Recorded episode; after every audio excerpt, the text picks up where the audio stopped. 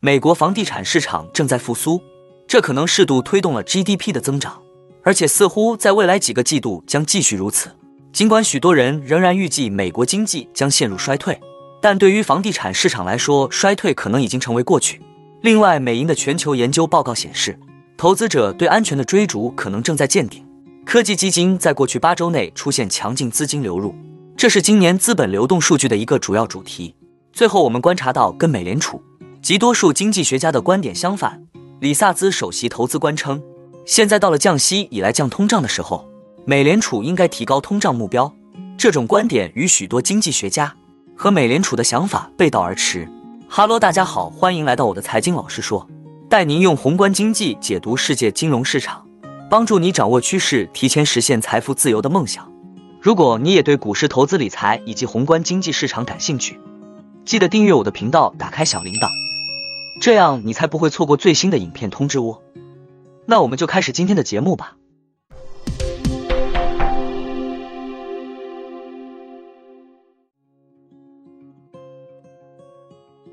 美国房地产市场正在复苏，建筑商听起来不像一年前那么悲观。全国住宅建筑商协会周二报告称，其七月份行业景气指数从一个月前的五十五升至五十六，虽然仍处于低迷状态，但高于去年十二月份三十一的纪录低点，为去年六月以来的最高水平。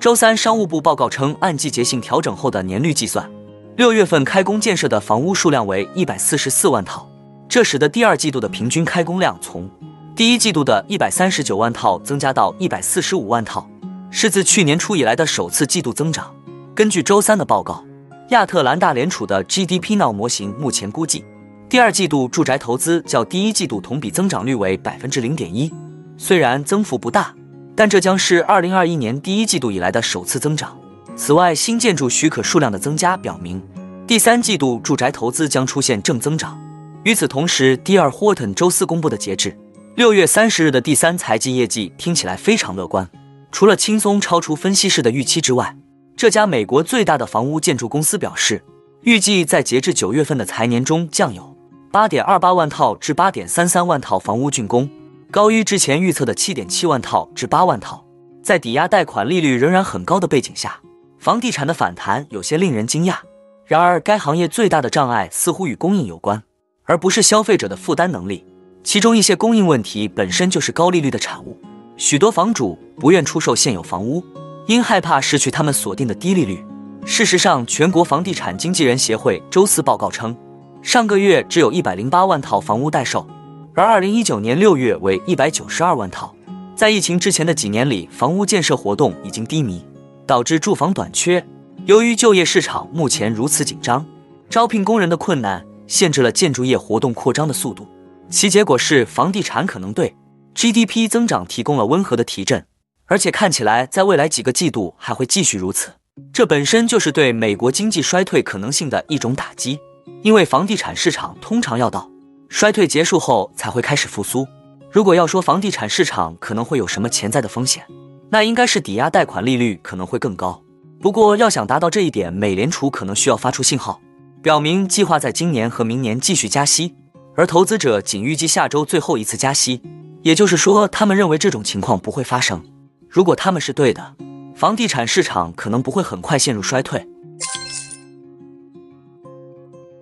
美国银行表示，在截至周三的两周内，现金净流出一百亿美元，并引用 EPFR 数据称，自三月中旬美国硅谷银行破产后，六千四百二十亿美元的资金流入以来，可能出现了一个试探性的峰值。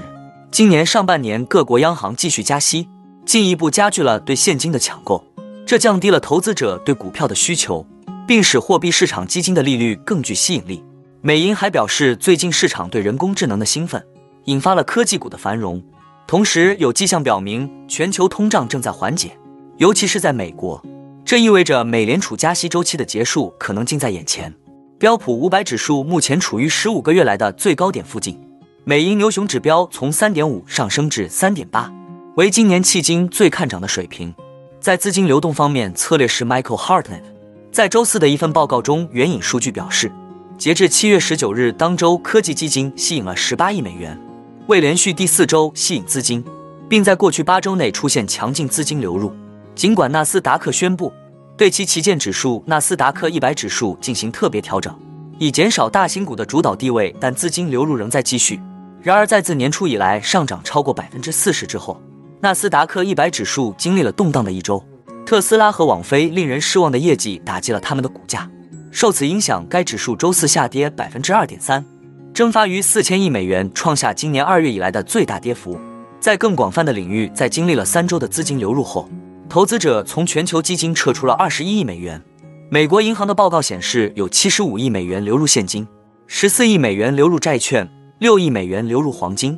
日本股市连续出现第七周资金流入，为今年一月以来最长时间。